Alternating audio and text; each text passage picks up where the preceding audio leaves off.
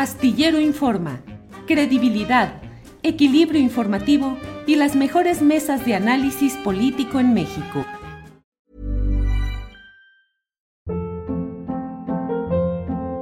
Hold up. What was that? Boring. No flavor. That was as bad as those leftovers you ate all week. Kiki Palmer here, and it's time to say hello to something fresh and guilt-free. Hello Fresh. Jazz up dinner with pecan-crusted chicken or garlic butter shrimp scampi. Now that's music to my mouth. Hello Fresh. Let's get this dinner party started. Discover all the delicious possibilities at hellofresh.com. Hey, it's Ryan Reynolds, and I'm here with Keith, co star of my upcoming film, If, only in theaters, May 17th. Do you want to tell people the big news? All right, I'll do it. Sign up now and you'll get unlimited for $15 a month in six months of Paramount Plus Essential Plan on us. Mintmobile.com slash switch. Upfront payment of $45 equivalent to $15 per month. Unlimited over 40 gigabytes per month. Face lower speeds. Videos at 480p. Active Mint customers by 531.24 get six months of Paramount Plus Essential Plan. Auto renews after six months. Offer ends May 31st, 2024. Separate Paramount Plus registration required. Terms and conditions apply if rated PG. Damos por formalmente inaugurada la mesa del más allá. Y aquí están ya Ana Francis. Ana Francis, buenas tardes. Órale, muy bien. Habemos chaborruca con pañuelo verde, con zapatito lencho y lo más importante, despeinada. Muy bien. Despeinada. ¿Cuál es el zapatito lencho? A ver, dime por favor. El zapatito lencho, mira. Este. Ah, ah, ah.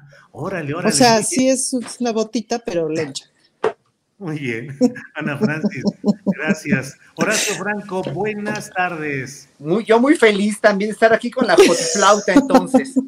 Óiganme, óiganme, pues bueno. Yo lo dejé en Zapopan, pero muy bien, Horacio. Ah, ya fue, mira. Ah, sí. Fernando Rivera Calderón. Hola, hola amigas y amigos, qué gusto saludarlos en esta mesa del más allá. Yo pongo Eh. nada más mi cara que funge como caricatura. Hola amigos, ¿cómo está? bueno, demos un saludo a quienes nos ven en Canal 22. Gracias. Bueno, pues hay muchas cosas interesantes en estos días. Les agradezco mucho que estemos en este viernes decembrino. Y miren, antes de empezar y para pedirles de inmediato su opinión, déjenme ponerles este video de 8 segundos solamente. Adelante, Andrés, por favor. En los, fíjate lo que te voy a decir, es bien importante. Santo María Purísima. Ay, Santa María Purísima. Ave María Purísima. ¿Cómo es? Eh, estudiante de maestría de ciencias de, de la religión, de, de asuntos religiosos, Ana Francis Moore, ¿qué opinas de esta caída del cuadro de la Virgen de Guadalupe? Mira, Julio, cada tanto se presenta en el mundo señales que le indican a la humanidad eh, cosas importantes que le tiene que indicar. Claro, depende de nosotros la interpretación, ¿no? Ajá. En algún punto, pues la interpretación dio para crear la religión católica. Y luego también la interpretación dio para crear versiones espantosas como los Millonarios de Cristo, como el Opus Dei, etcétera, ¿no? Eh, pero hoy me parece que Nuestra Señora de Guadalupe nos está dando una señal muy clara. Esto sí lo digo como creyente, como teóloga. Me parece que es importante que ahorita terminando el programa empecemos nuestro camino a la villa, nuestra procesión, porque ahí hay una señal muy clara de, que algo tenemos que hacer para detener a esta gente tan extremista. eh, porque verdaderamente sí, verdaderamente es un peligro y verdaderamente, pero fíjate que es muy, es muy, es muy bonito porque, porque, pues es que ya está dicho, Julio, ¿qué te digo? No puedo decir nada que sea mejor que la imagen que acabamos de ver, Pues o sea. Lupita se expresó, fin, fin, se acabó. Muy Ya. bien, Ana Francis. Eh, Horacio Franco, ¿qué interpretación de estos ocho segundos de Santa María Purísima? Yo como gran ateo y no creyente ni vírgenes ni dioses ni nada, y eso siempre lo he dicho, ¿no? Y lo diré, pero obviamente se me hace una puntada maravillosa de, de- del- del destino, una jugada maravillosa que se le haya caído hacia este hombre, que al cual yo, yo ahí no coincido, bueno, no es que sí coincido con Ana Francis y por otro lado tengo otra salida, que mientras menos importancia se le dé a gente tan imberbe y tan llena de odio como este señor, que no nada más ha estado lleno de odio este sexenio, sino antes, yo, yo, yo lo veía desde antes, desde que criticaba tanto a Peña Nieto y a Calderón, este señor no tiene ninguna ninguna, ninguna ideología establecida finalmente, más que lo que le da la, la, extrema derecha que tiene, el, el, confinarse a la extrema derecha y lanzar mierda contra toda la gente con la que contra la que pueda lanzar. Así que me tiene sin cuidado, es una persona ya demasiado desprestigiada, ¿no? Y que sigue moviendo un puñadito de, de gente eh, que pues finalmente tiene la necesidad de creer en él y tienen la necesidad o la, la, pues sí, la poca, la poca empatía con el mundo, diría yo, la poca empatía con el ser humano y la poca inteligencia, podría decirlo yo, también de situarse y ubicarse en lo que necesita el país. Y por eso se van con líderes como este, pseudo líderes como este. ¿no? Lo, mismo digo para toda la gente importante que está con él, ¿no? Eh, y que finalmente, pues lo único que hacen es, es, echarse tierra a ellos mismos, escupir para arriba todo el tiempo. Así que no, no le doy la menor importancia a un señor como este, la verdad. Gracias, Horacio. Fernando Rivera Calderón, yo soy ateo guadalupano, he de decir, es así la mera verdad.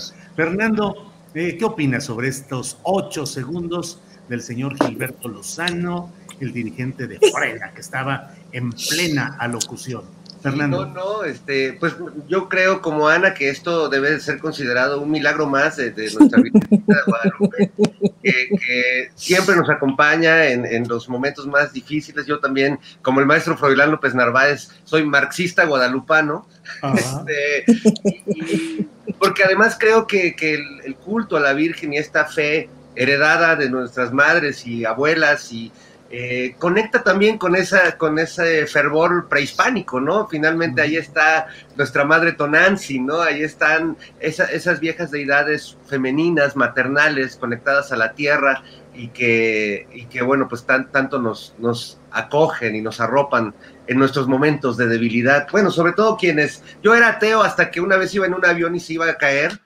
y, tuve un cambio de fe súbito, este, tuve una revelación, me acordé de todos los rezos que me enseñó mi abuelita y los empecé a hacer mientras el avión se zagoloteaba y ya luego cuando bajé del avión, Dios se rió de mí.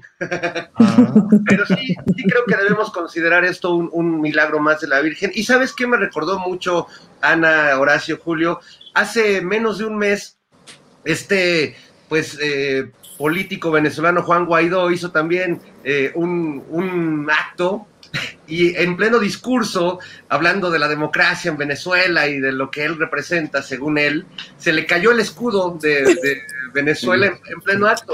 Entonces me parece que es la, poética de, pues ya, de, lo cotidiano, es una cosa que ningún guionista podría igualar la belleza de ese momento, que, que, la Virgen se le caiga a un tipo que ha lucrado con, con la religión, con la fe, y, que, mm. y, que, ponen a la Virgencita como cierto conductor también de un noticiario en las mañanas, que pone a su Virgencita como si eso avalara este, que lo que dices es verdad o que, o que no, no sé, ¿no? Me parece ridículo y me dio mucho gusto este, que la Virgen tuviera, fue como la Rosa de Guadalupe, pero al revés. Nada más que. Fue como la... rosa de Guadalupe, pero como si la quisiéramos ver, ¿no? Exacto. la antirrosa. La antirrosa. de Guadalupe. Muy bien. Gracias. Julio, ¿puedo, agregar ahora, ahora sí el comentario teológico? Hay una cosa muy bonita que tiene la Virgen de Guadalupe, a diferencia de la Virgen María, que la, Guadalupe es una representación de María, digamos, pero María es la madre de Dios y Guadalupe es la madre de todos. Y ese fue el cambio que dio México, que dio Latinoamérica con las vírgenes latinoamericanas a la hora del sincretismo y tal.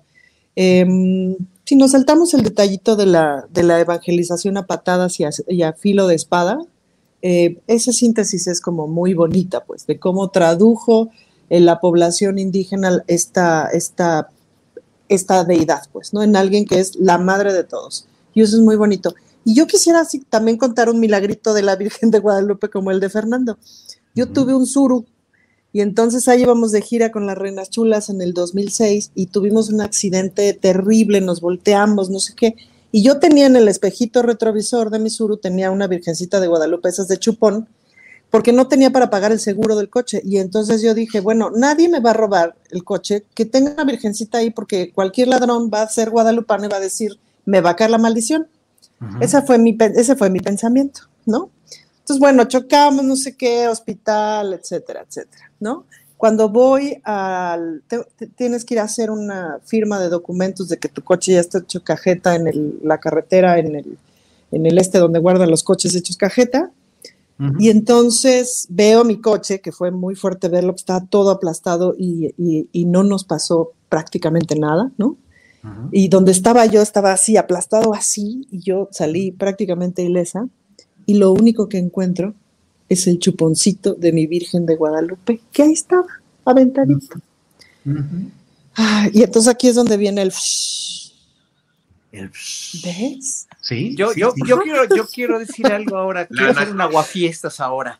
Viene ahora sí. Pero pues, ¿dónde estaba cuando murieron los los cincuenta y tantos migrantes allí? No, saben qué, dolor, qué, dolor, qué dolor, qué dolor, me dio, qué dolor. Utilizados, eh, despojados de sus tierras, despojados mm. de su territorio, este, en otro país donde los tratan mal y aparte con esto dices yo, bueno, pues ojalá que se hubiera hecho presente la señora, ¿verdad? Pero bueno, ahí sí no puedo decir nada. Perdón lo guafistas que sea, pero siempre, siempre pienso así, ¿eh? ¿Dónde están cuando se los necesita tanto? ¿Por qué a esta gente inocente, pobres, les toca morir así?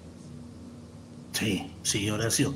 Yo soy ateo, pero soy profundamente respetuoso de todas las expresiones religiosas, de las diferentes denominaciones, rigurosamente.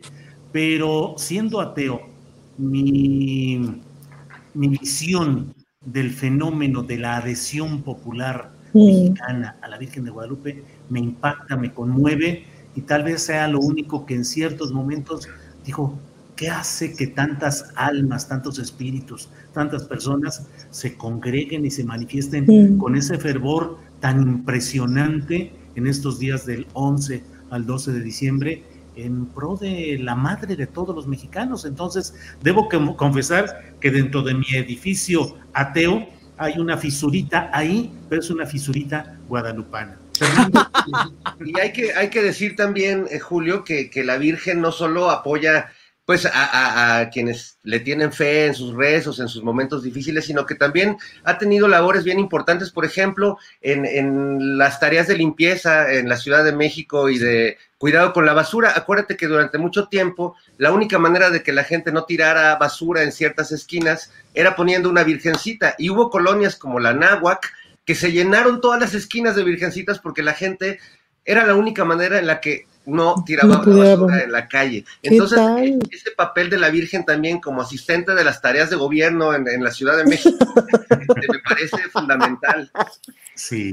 Eh, pues sí, ahora, eh, ese culto popular tiene una contraparte muy peculiar, que es el del culto a la Santa Muerte, que no es una virgen, pero que es también una adhesión, digo, no, no quiero estigmatizar, pero muchos de quienes eh, son detenidos por actos delictivos, muchos son relacionados con este culto de la Santa Muerte. No quiero decir que todos los seguidores así lo sean, pero hay esa referencia.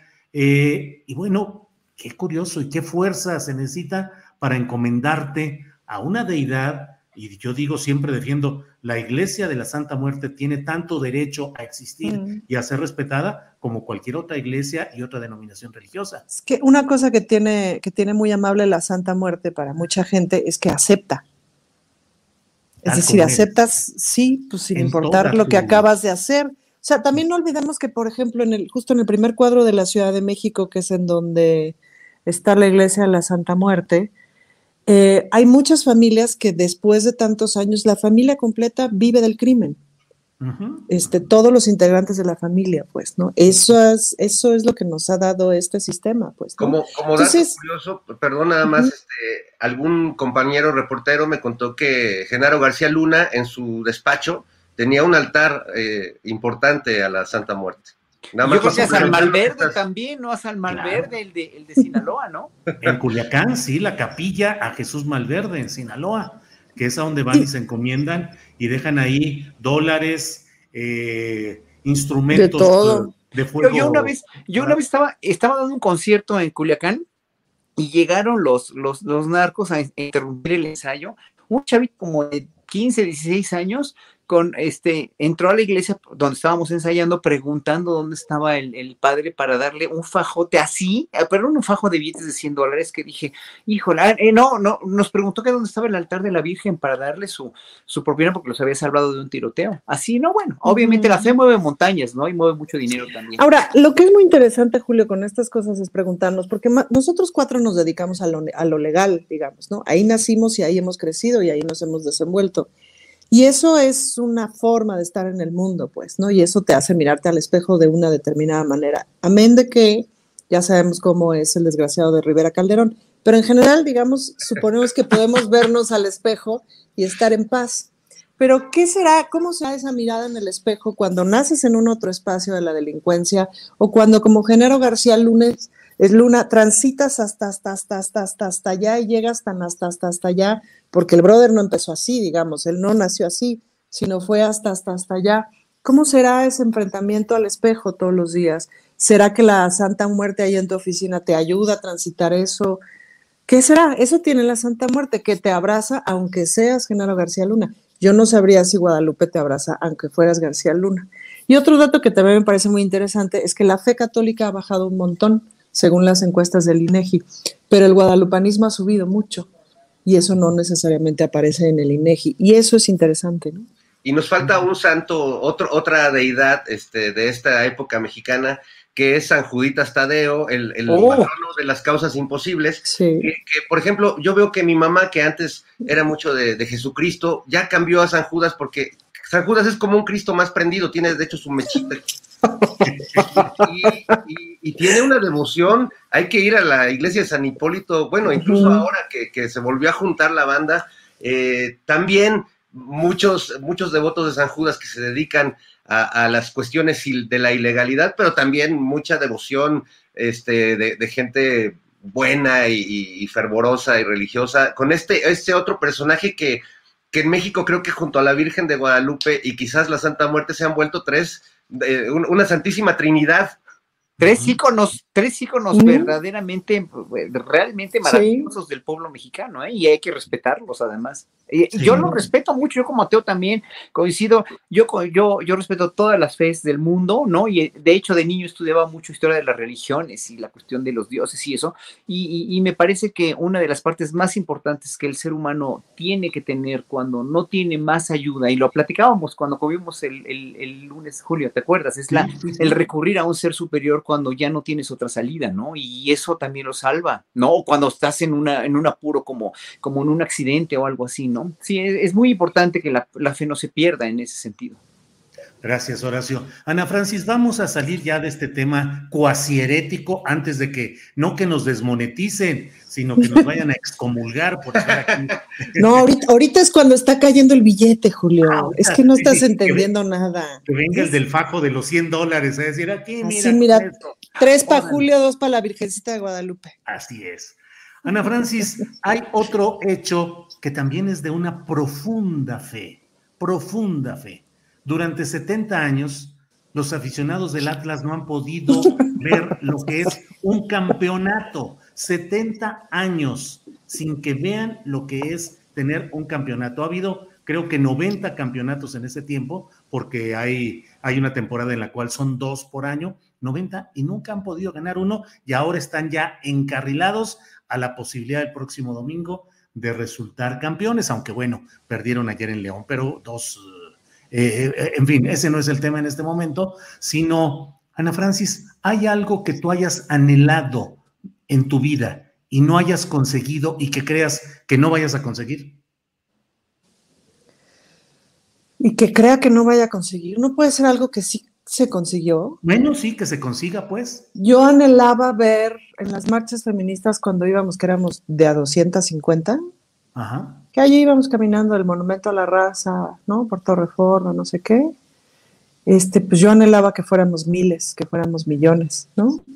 Y en algún punto dije, pues no va a pasar, güey, el feminismo es complejo de, de, de, de, asumirlo como propio, es muy confrontador, este, me explico, hay que meterse y son muchos cambios y luego pues eso, otra vez te tienes que enfrentar al espejo y decir, ¿yo qué estoy haciendo? ¿Por qué reproduzco el patriarcado? Es un pedo.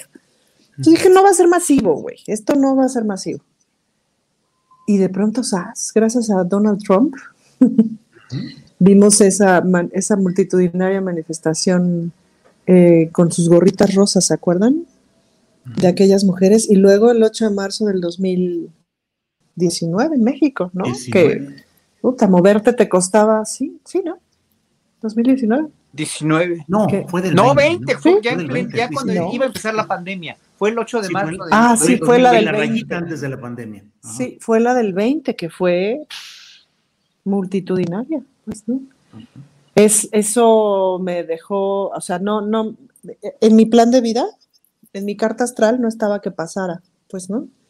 Em, y eso me, me, sorprendió muchísimo, me gustó, obvio, pues, ¿no?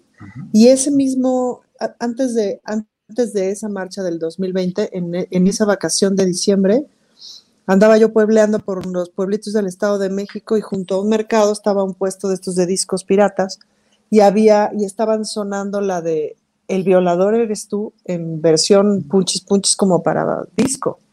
Entonces dije, no manches, esto ya se hizo masivo. Eso, eso me gustó. Gracias, Ana Francis. Horacio Franco, tu campeonato del Atlas personal, ¿cuál es?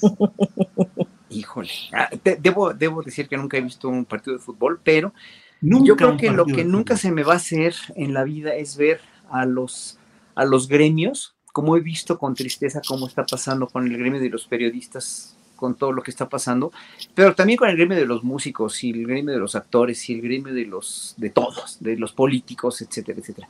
Nunca voy a ver a los gremios hermanados por un bien común sin sin este sin sin empezarse a hacerse pedazos, ¿no? O, a tirar basura o tirar mierda. En, las, en, cuanto a, aunque sean periodistas de izquierda o de derecha o unos contra otros o lo que sea, ¿no? Lo ves con científicos, lo ves con, en los gremios, ¿no? Sobre todo. La lucha de los, de los protagonismos y de los egos y de que yo tengo razón y tú no en, los, en, en las cuestiones de, de, las cuestiones humanas, de condición humana, yo creo que es lo que nunca en mi vida voy a haber resuelto, porque es una condición humana, o sea, uno tiene que entender que la condición humana es algo que trae uno adentro y que es algo que uno puede, puede este, eh, eh, controlar y puede conocer y puede entender. Pero cuando la víscera gana, cuando la, la, cuando la, cuando las ganas de, de, protagonismo, cuando las ganas de tener un puesto, cuando las ganas de algo eh, eh, imperan sobre el raciocinio, sobre el bien común, pues por eso está el mundo como está, ¿no? Por eso el mundo está como está. Y a mí me da mucha pena y yo te felicito mucho por el premio que te dieron ayer en verdad muy merecido, en verdad realmente eres una gente de una pieza, pero me, entristece todo lo que está pasando, me entristece todos los comentarios de, de, todos, ¿no? Los, los que están en contra, me entristece todo porque finalmente lo puedes ver hasta en los políticos, bueno, hasta en los políticos, no, empezando por ellos, ¿no? O sea, la, la, la investida que le dio Lili Telles ayer a Olga Sánchez Cordero con los tweets que sacó, en verdad, y, bueno, luego gritando esta señora como merolico en, en, la, en, la Cámara de Senadores, dices, bueno, es que, ¿por qué en verdad ¿por qué no se pueden dirimir las diferencias con un poco más de raciocinio, un poco más de argumentos y un poco más de tratar de entender al otro, tratar de ver por qué? O sea, y se tienen que lanzar mierda, es lo que yo no entiendo. Yo no puedo lanzar mierda. A mí me ha lanzado mucho también como músico, y yo simplemente, esa gente que ha lanzado mierda, sin razón, lo puedo decir así orgullosamente, sin razón, este, simplemente no, no, los no los volteo a ver porque finalmente no están interesados en un bien común más que en el bien de ellos. Yo finalmente, no sé, o sea, ya hice mi carrera, ya otro de mis, de mis, de mis atlas serían, por ejemplo, el ver una orquesta barroca en México ya con, con un sueldo eh, eh, eh este, un sueldo para los músicos, no para mí, ¿eh? porque yo traté de fundar una desde hace muchos años, se me, se me preguntó, se me hizo, eh, hice todos los, este, todos los, los, los, este, intentos necesarios, Pero pues si, si, en los gobiernos anteriores no había dinero, tampoco en este hay, y si no va a haber dinero aquí o en la iniciativa privada, pues ni modo, no vamos a tener una orquesta barroca profesional funcionando en México hasta dentro de muchos años. Ya no es mi problema, pero yo sí lo hubiera querido tener, ¿no? Y ese es uno de los sueños que nunca se va a hacer realidad posiblemente, ¿no? Ya he estado tratando de hacerlo secciones pasados, a este no le pido nada porque no, porque lo apoyo y no le quiero pedir nada precisamente por esa razón, ¿no? O sea, para que no se note que hay, además, y, yo te lo puedo decir y se los puedo decir a todos, si yo fuera el, el, director de una orquesta barroca, yo no cobraba, no cobraba sueldo, no me interesa cobrar un sueldo, porque yo vivo de otra cosa, vivo de mi, mi profesión como flautista, ¿no? Tampoco pensaría cobrar de las mesas o de lo, que, lo, que, contribuyo escribiendo, porque no soy un profesional del periodismo, ¿no? Pero pues en, ese sentido, pues ahora sí que cada quien que piense como quiera. Muchas gentes me han dicho que yo quiero hueso apoyando al, al gobierno de López Obrador, yo no quiero nada de hueso, a mí no me interesa ningún puesto ni nada, simplemente quiero que este país funcione. Gracias, Horacio. Fernando Rivera Calderón, tu campeonato del Atlas personal, ¿cuál es o sería? Pues son, dos, mi Julio. Digo, más allá de lo político y lo social y lo cultural. El de Liga y el de Copa. Sí, el de Liga y el de Copa. Bueno, uno sería, sin duda, encontrar el amor verdadero y el otro, que, que la legalicen. con, eso, con, eso, con, eso, este, es falso, ¿eh? No crean, no, nos vayan a, miren, lo hice de ingeniería. Ahorita mira. El de, de veras no, lo vamos a mostrar. bueno, pero los dos son alcanzables, Fernando Rivera. eso espero, que me toque en vida, caray, ver, poderme fumar un, churro en la Alameda. Claro, tranquilamente. Fernando, gracias. Eh, tú eres, tú a ti te gusta el Atlas, ¿verdad, Julio? ¿O cómo? No, yo le voy a las Atlas, Chivas. ¿no? Yo le voy a las ah, Chivas. Eh, y como soy bígamo solo en la cuestión balompédica y como soy eh, verdaderamente un ignorante de todo esto, le voy al Chivas y al Santos, porque como nací en Torreón, le voy al Santos Laguna. Eh, pero en esta ocasión le voy al Atlas porque mira, se han cumplido las señales de los cambios. Cruz Azul llevaba también mucho tiempo en que era el rey del subcampeonato y ya se coronó. Y ahora el Atlas está difícil, pero está en el camino. Imagínate, la última ocasión en que se coronaron fue en 1951. ¿Y contra, contra quién va a jugar? ¿A quién le tiene que partir su hocico? Va a jugar contra el León, contra el León, pero van a jugar en el Estadio Jalisco, allá en Guadalajara. Y además hay una discusión de esas que solo se pueden dar en México. Eh, en las Chivas normalmente van y celebran sus triunfos en la plaza tradicional, la Minerva, ahí es el lugar de campeón. Pero es de las Chivas, porque las Chivas sí han ganado varios campeonatos. Ahora el Atlas, para no ir a la Minerva, quiere ir al Monumento a los Niños Héroes, que está tapizado de fotografías y de pintas de los desaparecidos y desaparecidas. Mm. Le llaman ya la glorieta o la rotonda de los desaparecidos.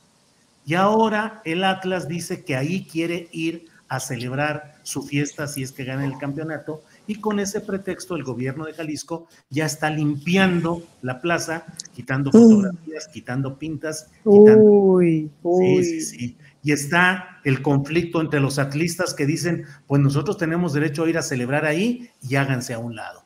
Y los familiares de desaparecidos y desaparecidas que defienden esa plaza, el simbolismo y además pues ahora sí que todo el trabajo de lo que han puesto ahí de fotografías, de pintas, de pancartas, de todo. En fin, pero Ana Francis, hay otro tema que eh, pues pasamos, ya lo tocó un poco Horacio, este tema de los migrantes en Chiapas, 54, 55 muertos.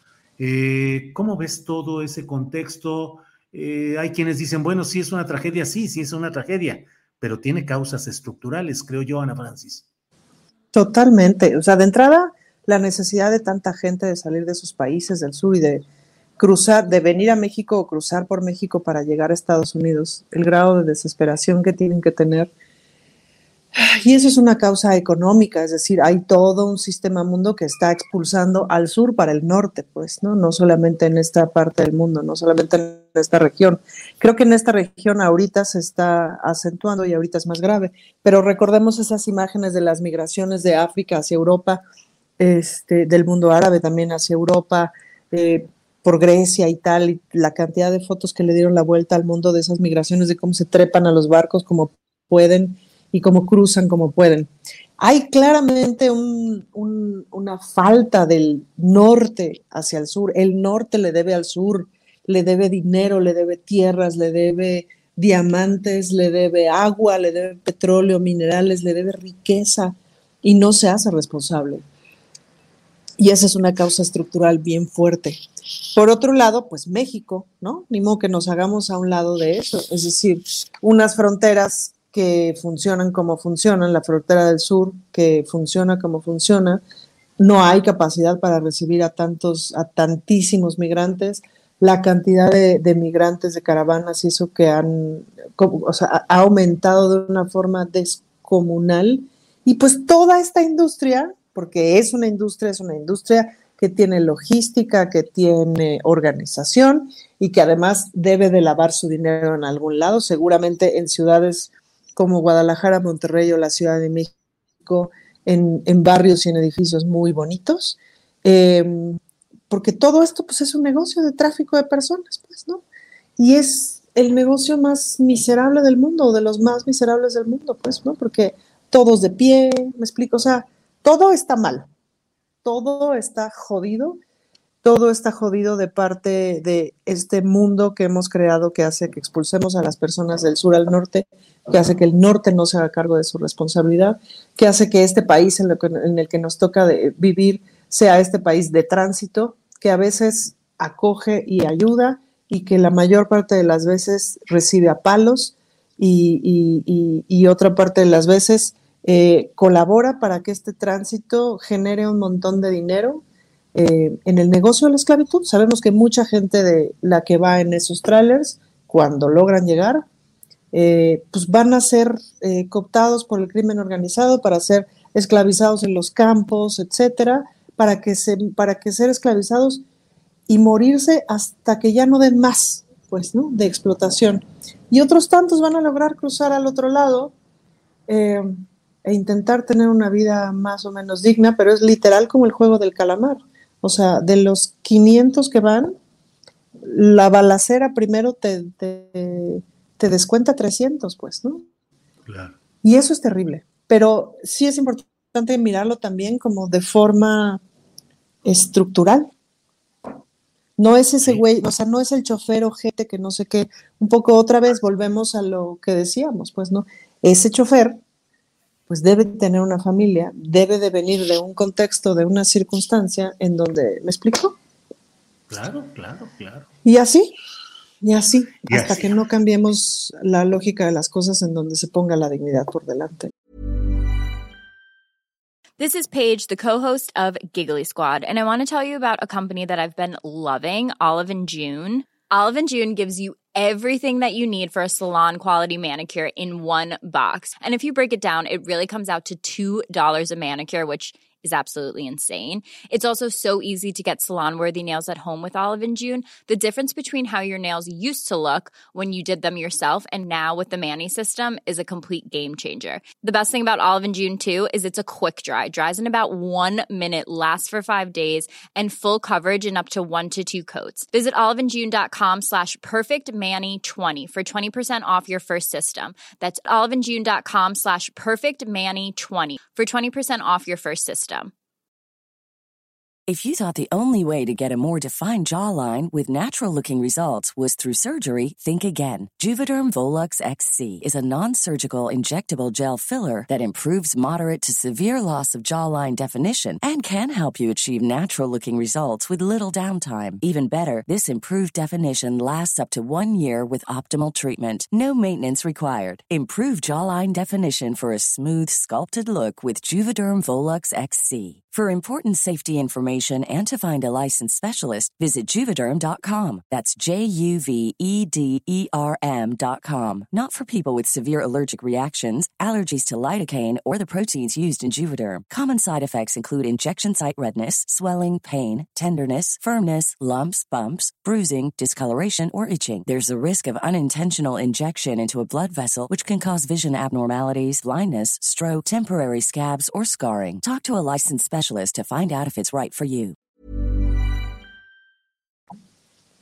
Gracias, Ana Francis. Horacio, ya lo tocaste tú, de hecho, de ahí desprendimos este, estas preguntas o estos este segmento de nuestra mesa, pero ¿qué opinas pues sobre este tema en lo general de lo sucedido, las causas estructurales, eh, los retenes a los migrantes, en fin, ¿qué reflexión tienes, Horacio? Pues es lo, lo lamentable, ya lo dijo realmente prácticamente todo Ana Francis, ¿no? Pero es Hoy lo tocó el presidente en la mañanera, digo, obviamente siempre quiere él atender las causas originales, las causas, el pecado original de todo este flujo de migrantes, que no es nada nuevo, que finalmente es lamentable, que finalmente siempre han sido víctimas de o, del narco o de estos tratantes de personas, que, que, es horrible que viviendo en países que pudiendo hacer que la repartición de riqueza esté bien, pues están tomados por el crimen organizado como El Salvador o como o, de desigualdades terribles también como Guatemala, etcétera, etcétera, ¿no? O bueno, digo, ya no se diga Honduras y Nicaragua. Pero en un momento dado, yo creo que López Obrador, como figura central en el, en el panorama geopolítico de Centroamérica, está queriendo ver esas causas. Bueno, pero esas causas no nada más son, no nada más es la conveniencia de, de o, o, el trato que se les dé aquí, es que vivimos en un yugo norteamericano que está verdaderamente eh, eh, pues otra vez, lo mismo que en las drogas, la doble moral de los gringos y de la burocracia gringa y de todo lo como funciona ya también está haciendo estragos en esta, en este aceptar eficiente de los, de los migrantes para que vayan a trabajar a Estados Unidos. Entonces, ahí evidentemente hay, una, hay, una, hay, un juego de poderes tremendo, pero hay un juego también de egos en, la, en la cuestión de los partidos políticos, como bien lo dijo López Obrador hoy en la mañana, pero también hay una conveniencia este, de, perversa también del narco, pero también hay, o sea, son conveniencias y son estructuras que son dificilísimas de desmantelar, o sea, es que, es que no es nada más una cosa, no es nada más son las causas, y no es nada más sembrando vida, y no es nada más, no, es todo lo que, lo que propicia que esta gente se quiera salir de sus países porque están amenazados, porque no pueden vivir de eso. Lo mismo que estaban aquí muchos mexicanos en los exenios pasados y se fueron a probar suerte a Estados Unidos.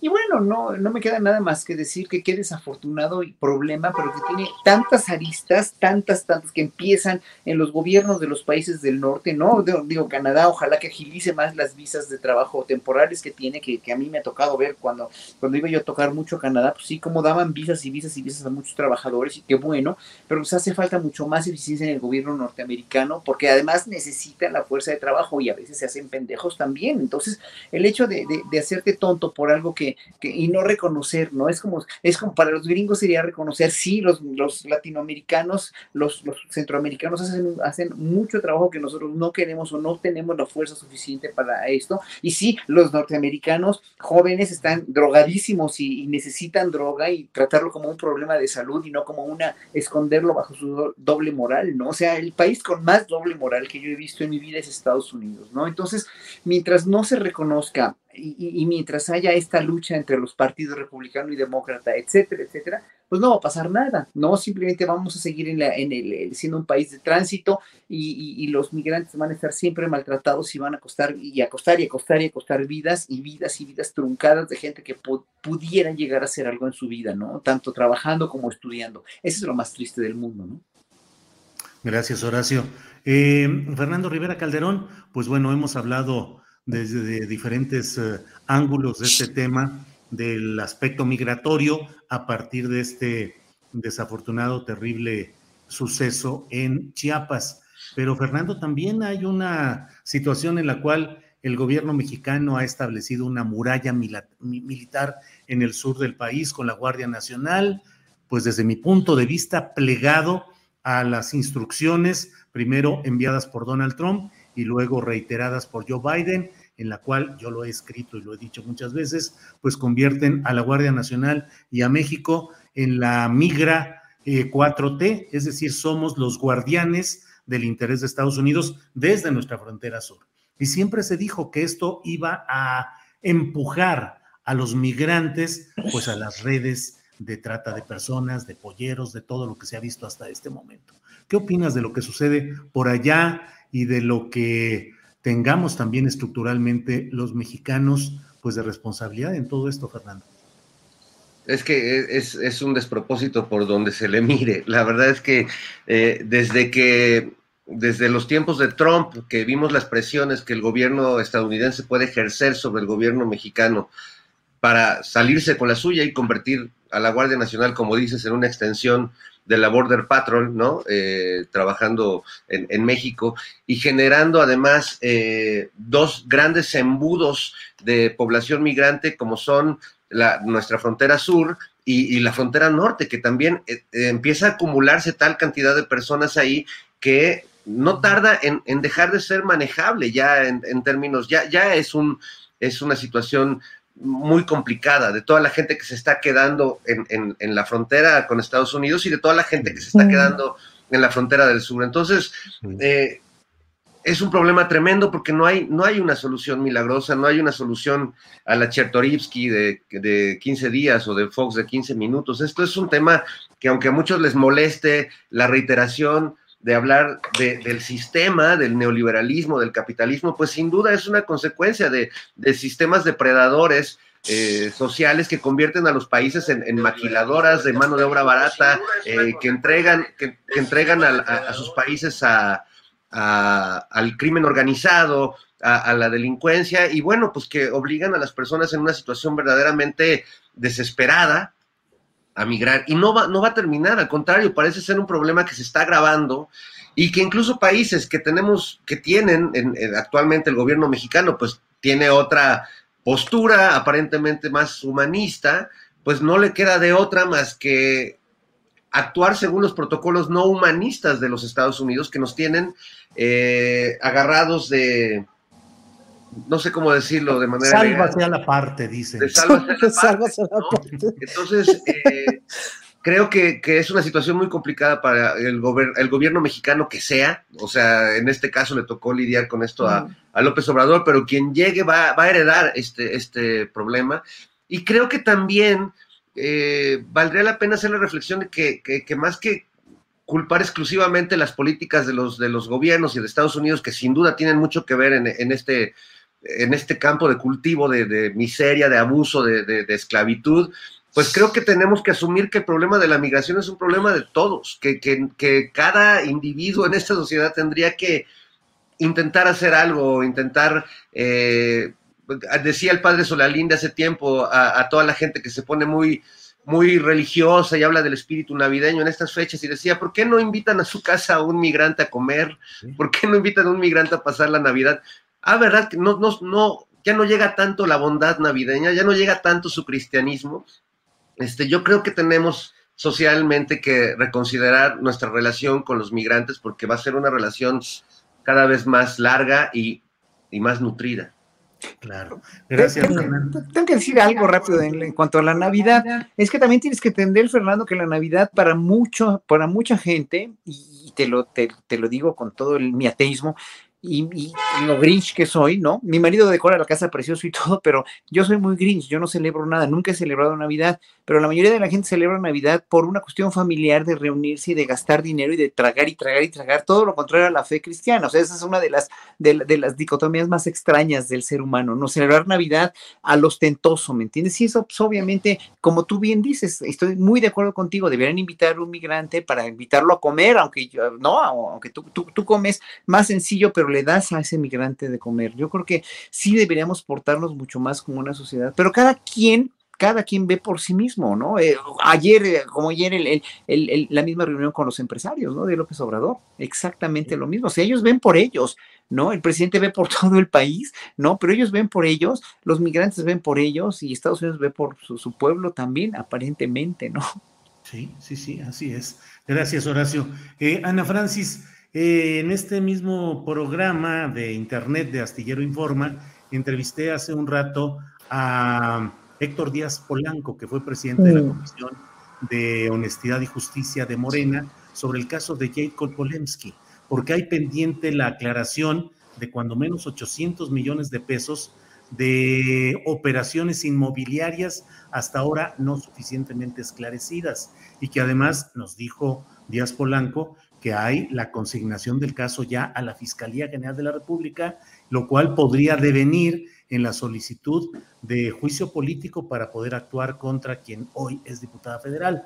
Te menciono esto porque además de ese caso de quien fue presidenta interina, pero con una gran eh, capacidad y poderío de Morena, está ahora el caso de Miguel Ángel Mancera, quien fue eh, llevado por la izquierda electoral, en aquel tiempo PRD, a la jefatura del gobierno de la Ciudad de México y que desde mi punto de vista hizo eh, de ese cargo pues un compendio de corrupción, de frivolidad, de abandono, de un desaseo total. Sin embargo, la fidelidad electoral de la izquierda no quiso criticar en su momento, debo decir que yo como columnista lo hice desde el primer momento, pues la pertinencia de llevar un personaje así a la jefatura del gobierno capitalino y ahora hay la exigencia de castigar lo que antes, cuando menos desde ese flanco de la izquierda electoral, mm. se permitió y se impulsó.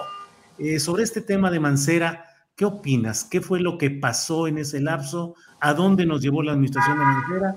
¿Y hacia dónde puede ir esta exigencia de castigo a algunos de sus personajes que ya están eh, consignados o presos y del propio Miguel Ángel Mancera? Ana Francis.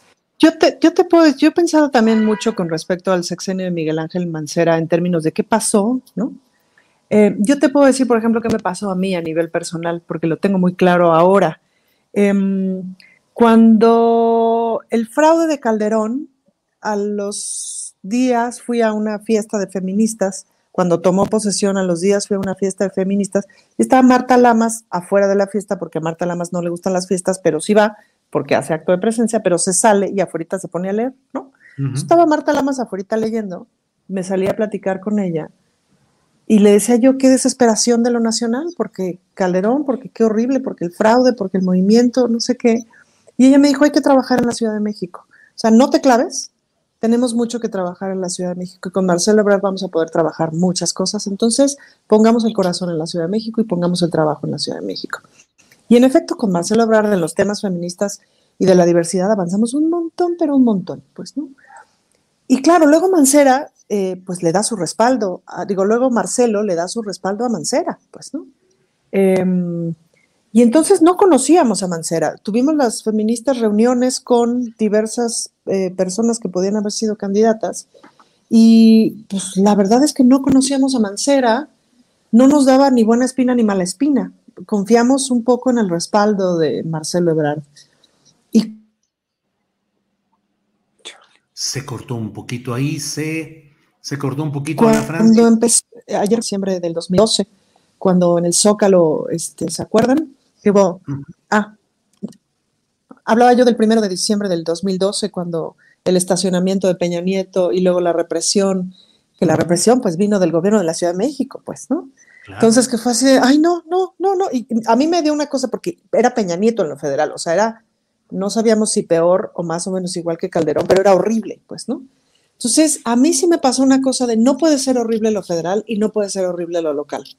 Lo local no puede ser horrible, porque me voy a morir, ¿no?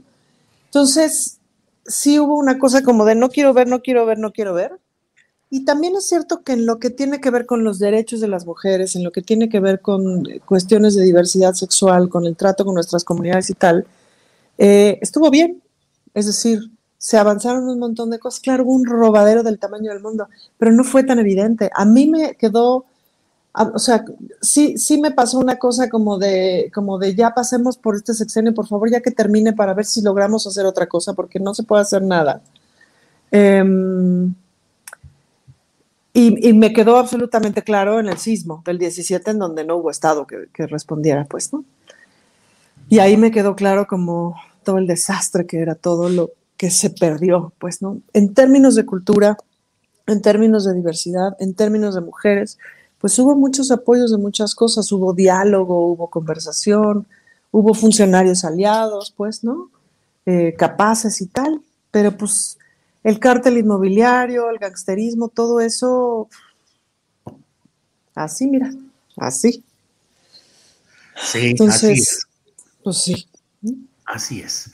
Bueno, eh, Horacio Franco, por favor, tu opinión sobre estos temas. Estamos hablando en general de Mancera, toqué el tema Cole, pero la pregunta central es cómo la izquierda electoral ha llevado personajes así a pesar de antecedentes en el caso de de Mancera de ningún compromiso real con las políticas de izquierda y sin embargo eh, seguir adelante. Les recuerdo que nos quedan como tres minutitos, Horacio, tres, Fernando, antes de darle las gracias a quienes nos ven en el canal 52 y luego seguimos nosotros en este mismo canal. En el 22 dirás, ¿no? 22 dijiste 52.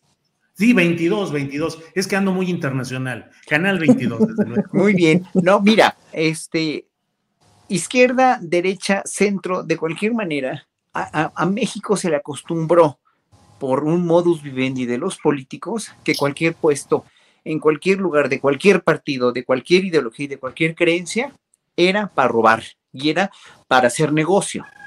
¿no? O sea, por muy, por muy priistas o por muy panistas o por muy periodistas que pudieron haber sido, en el momento en el que eh, se les ofreció un puesto eh, de esa envergadura, de esa importancia, de esa magnitud, tenías que hacer concesiones para robar y para dejar que los de abajo y de más abajo y de más abajo roben, robaran. Eso, eso fue eso fue el declive de México. O sea, es que no es por nada, cada conferencia mañanera Andrés Manuel dice lo mismo, ¿no? Es que el mal más endémico, el mal más terrible, endémico de la corrupción, que permeó hasta, hasta en todo. O sea, no había manera de zafarse de esto, ¿no? Y, espero que, que, que, que, ya haya una manera de zafarse de esto cuando haya un examen de conciencia de cada funcionario, de cada agente de, de los partidos, de cada ciudadano, de ser de otra manera, de que esto no podía seguir así, que no puede seguir así, que no podemos seguir en la vergüenza, porque es una vergüenza absoluta vivir en un país donde todo es corrupción, donde todo fue simulación y corrupción y donde, donde pudiendo ser uno de los países más ricos del mundo por los recursos que tenemos,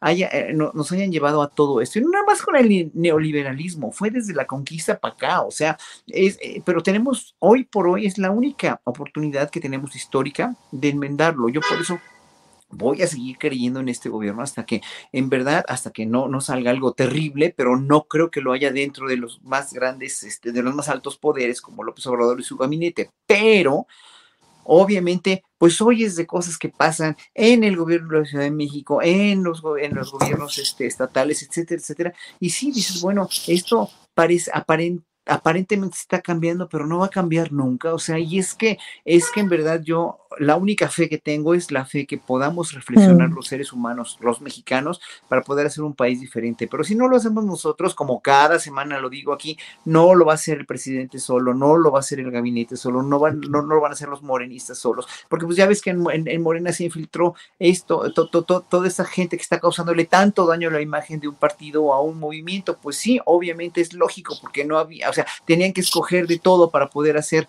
un triunfo en las elecciones. Ya lo tenemos, pues ahora sí a enmendar errores. Bien, Horacio, gracias. Eh, Fernando Rivera, te toca el último comentario de este segmento antes de dar gracias al canal 22.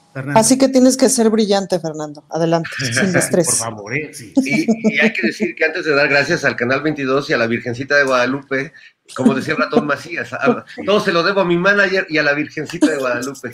No, pues nada, este, abonar a, lo de Mancera, o sea, Mancera cuando llegó al poder en la Ciudad de México, yo recuerdo que lo entrevisté cuando estaba en la radio en aquellos tiempos y parecía, este, como, como una, una buena persona y luego me di cuenta que era un, mustio, una mosquita muerta, porque en realidad de buena persona no tenía nada y bajo esa apariencia de alguien este, sereno y con su vocecita así como que hablaba, no, sí, vamos a cambiarlas. Y de pronto te vas enterando de la serie de truanes a los que cobijó durante su, su gobierno y que bueno, yo sí espero que, porque él anda como igual con esa misma actitud, como muy tranquila y como que a mí no me afecta, pero yo creo que ya debe de estar sintiendo algunos pasos, porque ya es demasiada gente y gente muy cercana a su gobierno, ¿no? Mm. El caso de Jacob, pues solo ratifica, como dije hace unas semanas, que pues la oposición eh, al partido en el poder está dentro del partido en el poder y que esa va a ser la lucha electoral que vamos a ver, una lucha interna de fuego amigo, entre comillas, en Morena, más que, que lo que haga eh, pues el resto de la oposición, el PAN, el PRD y, frena que pues ya ni la Virgen los, los ampara. Julio, ¿puedo, decir un último comentario de Mancera que es muy interesante? Mancera fue, fue un tipo muy progresista, pero un ratero. Y ambas cosas son ciertas. Y eso es terrible e interesante de descubrir. Es como leer mal y no decir mentiras. Bueno, Carlos Salinas de Gortari también es una persona brillantísima, o sea, nadie le quita lo brillante. no, pero es- yo no estoy es diciendo brillante, yo no pero estoy es una- diciendo pero- pero fue maquiavélico. Claro, pero no, no estoy hablando de brillantez, estoy hablando de que era un tipo abiertamente afín a lo LGBTI, abiertamente a lo Oye, feminista, yo, y yo era ahí en serio. tengo que contradecir, porque cuando yo era consejero de la, de la, de la, este, de cultura de la Orquesta Filarmónica de, la- de la Ciudad de México, contrataron a un director homófobo con el único que tuve problemas de homofobia. Fue por el que nunca lo he visto, pero le dieron un disco mío, me vio y dijo, ay, este es maricón, y lo tiró a la Pero- basura. Y ese director todavía está ahí. Yo protesté por sí, ese, por ese estoy director, hablando y de Mancera. la, la Filarmónica. Espérame, Horacio, el punto al que quiero llegar es que de pronto no nos confiamos del discurso progresista. Detrás puede estar un ratero que no tenga un problema con que tú seas gay. Un ratero progresista. Sí, Un ratero lamento, progresista. Lamento Ya que lo que sea más progresista es el reloj que nos indica que ya tengamos que darle las gracias a quienes nos ven en Canal 22. Muchas gracias. ¡Ay, la. Bien, y seguimos aquí ahora en nuestro canal habitual. Así es que ahora sí, ese es el punto. Un ratero progresista, una, pues con cuántas banderas del progresismo se puede estar avanzando. Yo no quiero eh, cargar demasiado la tinta, pero a mí siempre me pareció, yo veía a J. Cole eh, asistiendo y haciendo proclamas socialistas, bolivarianas, chavistas, castristas. Yo decía, a ver, a ver, a ver, a ver, espérate, pero no corresponde la historia, la formación política de, de esta señora respetable Sí. en su actitud política, pero no corresponde con su pasado y de pronto nos encontramos con gente que se vuelve ahí, ahí sí que más papista que el Papa y que el otro día hice yo una, un, un comentario en estas redes eh, de internet donde decía, cuidado con los provocadores, con los infiltrados y con los delatores. Y recordé el caso aquel de Fidel Castro, que un buen día dijo, ¿saben qué? Estas personas que ustedes creían que eran anticastristas furibundos y que estaban en Miami, que conspiraban y que hablaban todo contra este gobierno, eran agentes que nosotros teníamos infiltrados para conocer todo lo que ustedes estaban haciendo. En todos los movimientos sociales en los que hayamos visto y vivido, sabemos que a veces lo más vociferante, lo más incendiario, lo más provocador, es porque no quiere el transcurso, el correr natural del proceso, sino accidentarlo, exponerlo, descarrilarlo. Siempre ha sucedido en todos los movimientos. Entonces, este, sí, las banderas de izquierda beligerantes, incendiarias, no garantizan ninguna honestidad. Ana Francis, sobre, sobre lo que tú estabas diciendo. Ahora, Julio, aquí me parece muy importante dejar claro que Fernando es un infiltrado, por ejemplo. ¿De veras? Se le ve, se le ve claramente, mira, mira, mira mi dedo, mira, Mira mi mi dedo. Mira mi dedo señalador como de Sandra Cuevas. No es músico ni Yo- nada de eso. este Es, infiltrado. es un infiltrado, míralo, ahí está en su personalidad verdadera. Exacto. bla, En realidad bla. soy, soy un reptiliano, Julio. Soy, Un reptiliano. Pero mira, por lo pronto Ana Francis se salió, dejó la, la, tiró la piedra y se escondió internéticamente, cibernéticamente. Se fue, nos abandonó. Ándale. Porque, porque Fernando es un infiltrado y me cortó, Julio, ¿viste? ¡Ah, jales! mis bots de Chevy. Infiltrado, infiltrado.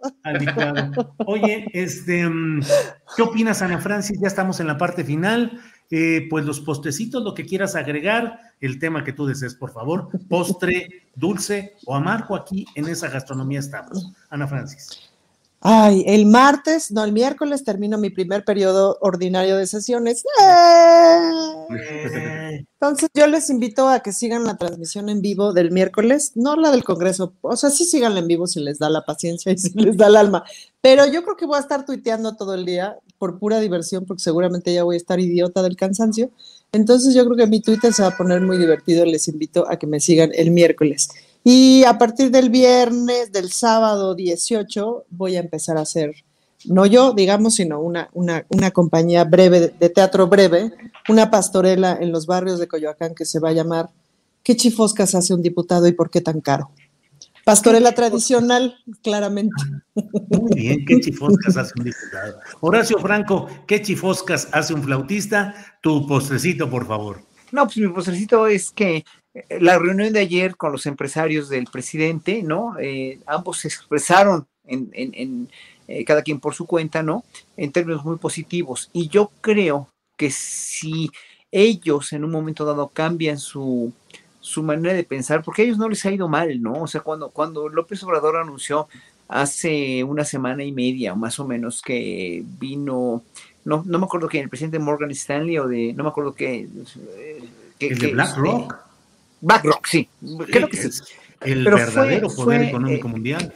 Que, sí, que les preguntó a este, e, él mismo a los mismos empresarios, pues empezaron a quejar de la reforma eléctrica y de todo lo demás. ¿no? Que si a ellos les, les estaba yendo bien y dijeron que sí, bueno, pues entonces ¿de qué se quejan, no? O sea, ¿de qué se quejan cuando en su país hay tanta gente tan, tan, que le va tan mal todavía, ¿no? Pese a los programas sociales, digo, si México sigue siendo un país con un gran número de pobres, ¿no? Y una riqueza enormemente mal repartida. Entonces, bueno, ya que los empresarios entiendan esto, ya que los empresarios empiecen a poner un poco más flexibles y sobre todo un poco más congruentes con lo que tiene que ser su país, que es México, que no es el Dinamarca que ellos soñaron vivir, porque entonces que se vayan a vivir a Dinamarca o a Noruega, para que vean que ahí van a tener que pagar tres veces más impuestos de los que pagan aquí y van a tener que, acatar las leyes, cosa que nunca las acataron aquí, cosa que además corrompieron a mucha gente y se corrompieron ellos. Entonces, por ello se empieza, ¿no? Entonces, sí, si va a haber un diálogo entre empresarios prominentes y el presidente y un entendimiento, yo creo que esto puede llegar a un mejor término, ¿no? Ojalá que no sean hipócritas y ojalá que la hipocresía precisamente no sea su, su, su leitmotiv para seguir en un momento dado, este, dándole, dándole avión y haciendo lo que se les dé la gana, que creo que no. Y cuando entiendan los legisladores de oposición que con argumentos y no con denostaciones y no con, con, con groserías baratas como la de la señora Telles, se, se va a lograr un entendimiento democrático en México, pues em, va, a empezar un poquito a cambiar la cosa o a perfilarse de otra manera y ya no vamos, incluso si la oposición llegara por cualquiera de sus frentes a tener un candidato digno de, competir por una elección justa y honesta y, ganar terreno, tal vez no para el siguiente sexenio, sino para el otro, bueno, podrá haber un equilibrio de poderes muy bueno, pero esta transformación que está iniciando este gobierno no tiene vuelta atrás, es muy difícil dar vuelta atrás, como le dijo Claudia Sheinbaum en, su informe hace dos días, ¿no?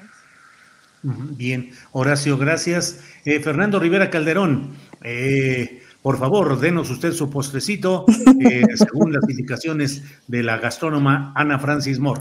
Muy bien. Como infiltrado que soy, eh, y, colado, este, colado de honor en muchos de los grandes eventos de, o, cosas eh, que suceden en esta ciudad, pues esta semana me tocó participar en, en, un gran evento que, que me hizo sentirme muy orgulloso y que creo que es de los programas o de los proyectos más interesantes dentro de, cultura en la 4T. Participé en el magno evento de Tengo un Sueño 2021 que tiene que ver, eh, no sé si sepan con los, bueno, evidentemente Ana sí sabe porque es parte de, ello también, de los semilleros creativos que, que trabajan con niñas y niños de diversas comunidades, sobre todo comunidades afectadas por la violencia, eh, por eh, pues la, marginación económica y a esos niños se les pues se les da talleres de, arte, de pintura, de fotografía, de cine y bueno pues es este Perucho, ¿qué pasó? Perdón, es que Perucho. Está bien, ¿qué opine? ¿Qué opine? Este, creo que quería opinar. Bueno, la cosa es que eh, fue una experiencia muy hermosa poder trabajar con los niños en una parte del proceso y acompañarlos en esta gran presentación que tuvieron en el Auditorio Nacional, donde pues niños de todas las comunidades eh, de, que hablan todavía sus lenguas originarias, que se sienten orgullosos de vestir eh, pues su, ropa tradicional. Entonces, realmente fue una experiencia muy bella que espero que tenga esta continuidad. Ya es la segunda vez que sucede. tengo un sueño, sucedió antes de la pandemia, sucede ahora nuevamente y pues ojalá siga, siga eh, generando y, estimulando este talento nacional que tenemos tan valioso, con tantas niñas y niños realmente con, con un talento impresionante y que sin duda van a regresar a sus comunidades y, en sus comunidades seguirá la marginación y seguirá la violencia, pero ellos estoy seguro de que van a aportar algo distinto y que son niños que están eh, empoderados y que, y que se sienten pues realizados después de haberse presentado ahí. Así que bueno, pues no se le hace mucho eco esto en, en los medios este, mainstream, pero sí quería mencionarlo porque me parece un esfuerzo muy valioso y que realmente apunta a donde creo que tiene que apuntar toda política social o de un gobierno que se pretenda un, gobierno con, con, vocación social, que es pues justo eh, estimular a, estas, a estos jóvenes creadores y cambiar un poco el ADN y cambiarles un poco el destino que podría estar más ligado en muchas comunidades al crimen organizado o, a la migración en, en, todo caso, ¿no? Entonces, bueno, pues me siento muy... ¿Cómo era tu canción? Era yo... ¿Cómo era la este, me, hicieron un casting y, resulté ser el chofer de un micro de, de Catepec. Los niños de Catepec me escogieron para ser el chofer de un micro que los iba a llevar a la fiesta y cantaba una rola que decía más o menos así, súbale, súbale, pásele, venga, che. El venga, che era, era poético. Oigan, y yo, yo quiero decir algo rápidamente que, que, que, se me olvidó decir en mi postrecito, es, léanse un artículo de Elides Fernández que eh, salió en pie de página sobre la cuestión de los toros y bueno, que esta, perspectiva que ya tenemos en la Ciudad de México de abolir las corridas de toros, que es maravillosa. Yo estoy siempre apoyando a, los animalistas en contra de las corridas de toros y se me hace un muy buen artículo y hay que hablar mucho más de eso, Julio. Te, te lo encargo también, a ver si, si, si, este, si entrevistas a Elidet Fernández. Ella ha ido varias veces a la mañanera a plantearle todo esto de la cuestión de los toros y el sufrimiento animal. Muy bien, sí, gracias Horacio, lo tomaremos, eh, lo tendremos presente. Bueno, pues no quienes estén siguiendo este programa, después de esta mesa vamos a entrevistar a Adriana Urrea, la titular del Sindicato Único de Trabajadores de Notimex, que hoy tuvo una audiencia en la Fiscalía General de la República. Vamos a ver qué sucedió, la tendremos a ella enseguida de esta mesa. Así es que, pues, eh, Ana Francis, muchas gracias y buenas tardes. Muchas gracias, los quiero amigos. Eso, muy bien. Horacio Franco, gracias y buenas tardes. Ahí está. Buenas tardes. Chao. Fernando Rivera Calderón, gracias, buenas tardes. Gracias, buenas tardes, adiós. ¡Ay, adiós! ¡Adiós! Nos vemos, gracias, hasta luego.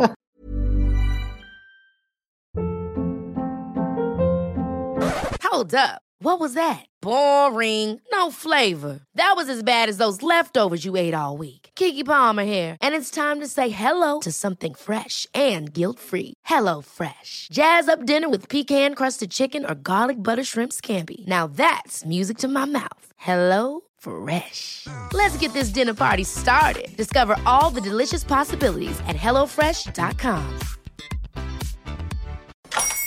Hola, buenos días, mi pana. Buenos días, bienvenido a Sherwin Williams. ¡Ey! ¿Qué onda, compadre?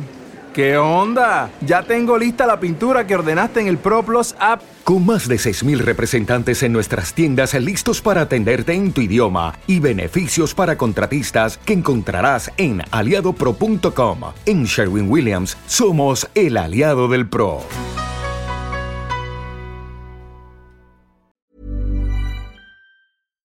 Para que te enteres del próximo noticiero, suscríbete y dale follow en Apple, Spotify, Amazon Music, Google o donde sea que escuches podcast.